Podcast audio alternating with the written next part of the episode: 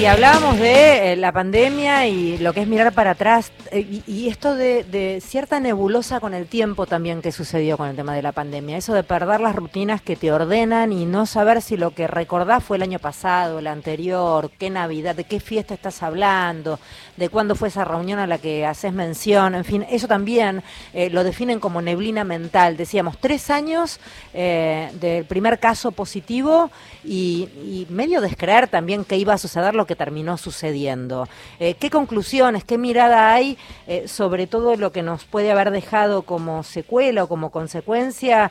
Está lindo charlar con quien está en línea, es Silvia Ventolila, es médica psiquiatra, sanitarista, magíster en cuestión, en gestión perdón, de servicios de salud mental, experta en emergencias y desastres, en fin, y un montón de cosas más. Silvia, te doy la bienvenida, gracias por atendernos. ¿Cómo va? Hola, hola, buenos días o buenas tardes, no sé si ya almorzaron. No, nosotros no comemos acá en este horario, o sea que es buen día eterno. buen día, bueno, para mí también. Eh, bueno, buenos días, buenos días. Eh, y muchas gracias por, por llamarme. Es siempre es una buena oportunidad a través de ustedes de llegar a nuestra comunidad.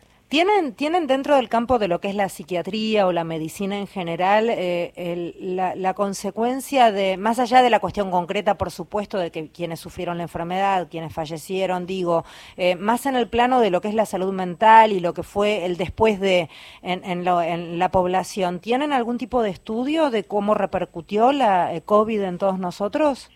Mira, primero vamos a cambiar el, el tiempo verbal. Perdón, ¿no? Que sí, por favor. disruptiva de entrada. Me encanta.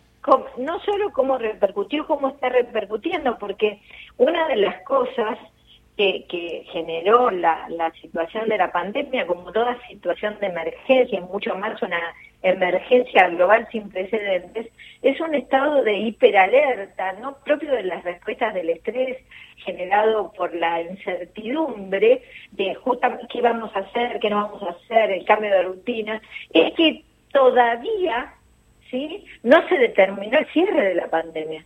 Entonces, estamos como conviviendo en, en dos planos. ¿Sí? En un plano donde, bueno, las vacunas están haciendo su efecto, pero estamos todos en alerta de a ver qué está pasando. Y eso, si bien no sé, no lo tenemos como en el nivel más superficial de la conciencia, porque tratamos de hacer como que ya terminó, ¿sí? Eh, en otro plano, tenemos claro que la OMS declaró que se abrió una pandemia, ¿sí? Declaró la pandemia, pero todavía no declaró el cierre de la pandemia. Entonces, la, primera cuestión es esta, que no es un tema menor en relación al impacto en la salud mental, en la gestión emocional, porque ese estado de hiperalerta es lo que sostenidamente en el tiempo nos genera este embotamiento. El hiperalerta, ¿qué significa? Que las hormonas del estrés sí te generan un aumento de la atención involuntaria, estás como que te sobresaltas por todos mm. los ruidos, más irritable, dormís mal, tenés tendencia a eh, enojarte fácil, ¿no? Eh, más allá de la tremenda temperatura que estamos atravesando aquí. Eh, pero además de eso, aumentas la atención involuntaria y bajás la atención voluntaria, esa que necesitas para estar concentrado y concentrada. Entonces, ¿qué pasa?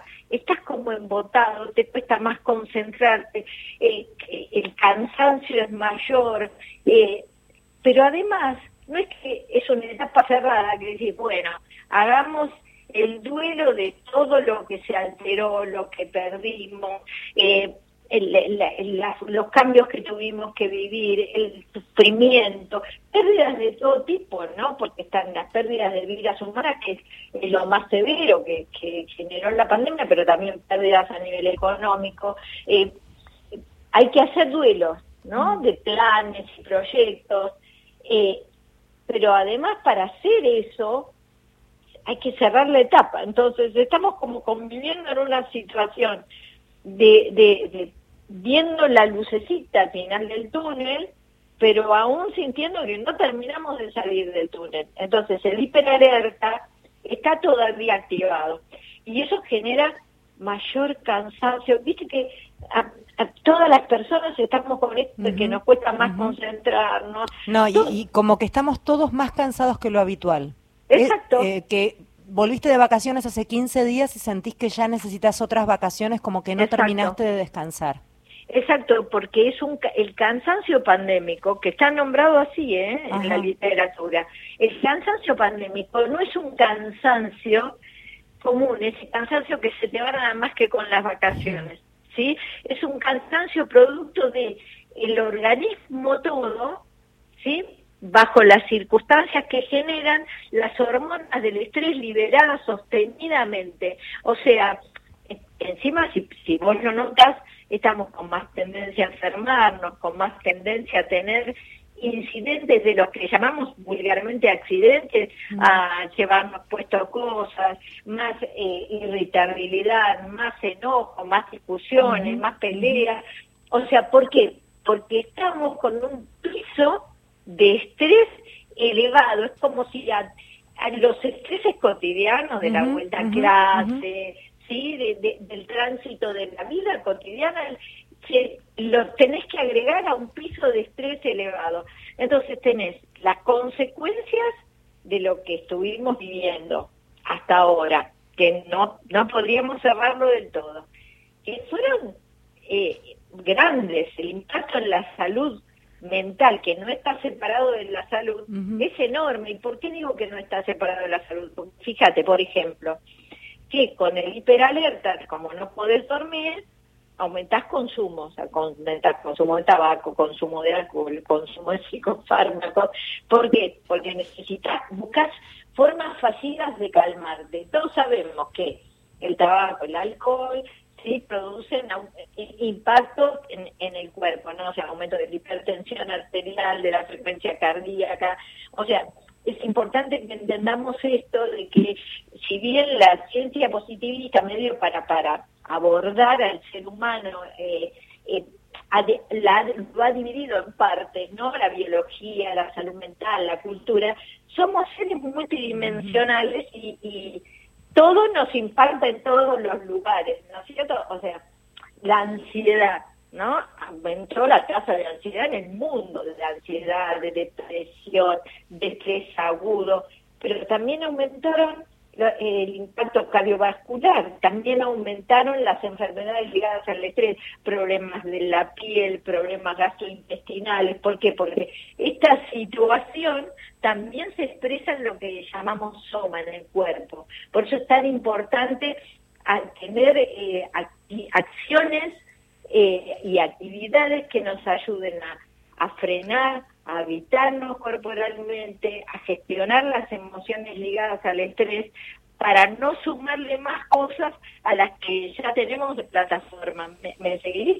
sí, claro que sí. La última, y te pido eh, en la medida que puedas cortita, porque ya suena el top de las noticias y es una lástima no escucharte completa, Silvia. Silvia Mario, soy. Eh, ¿Se ha flexibilizado alguna legislación en una cosa extraordinaria y universal como esta? ¿Hay este, en materia de salud, en materia de la vida cotidiana en la comunidad, alguna forma de legislar frente a una cuestión así? Eh, debería haber a nivel mundial. Eh, vos pensás que en este momento la emergencia sanitaria de salud mental es mundial, es global, este impacto es eh, sin precedentes, ¿no? y, además a esto le sumamos otros desastres como los terremotos, la guerra, digamos, eh, las olas de calor.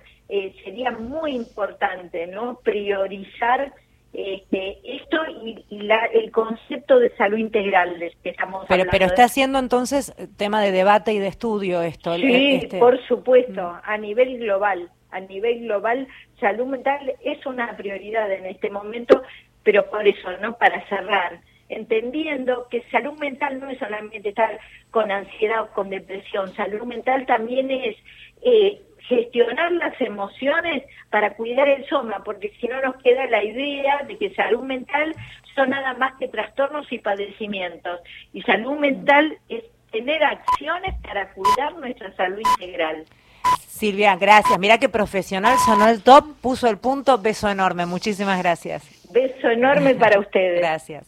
Silvia Bentolila es quien hablaba, la escuchaste. Seguramente te sentiste identificada con todos o con alguno de los síntomas que iba, que iba enumerando la doctora Bentolila, psiquiatra, sanitarista, magíster en gestión de servicios. En fin, la conclusión, pedí ayuda.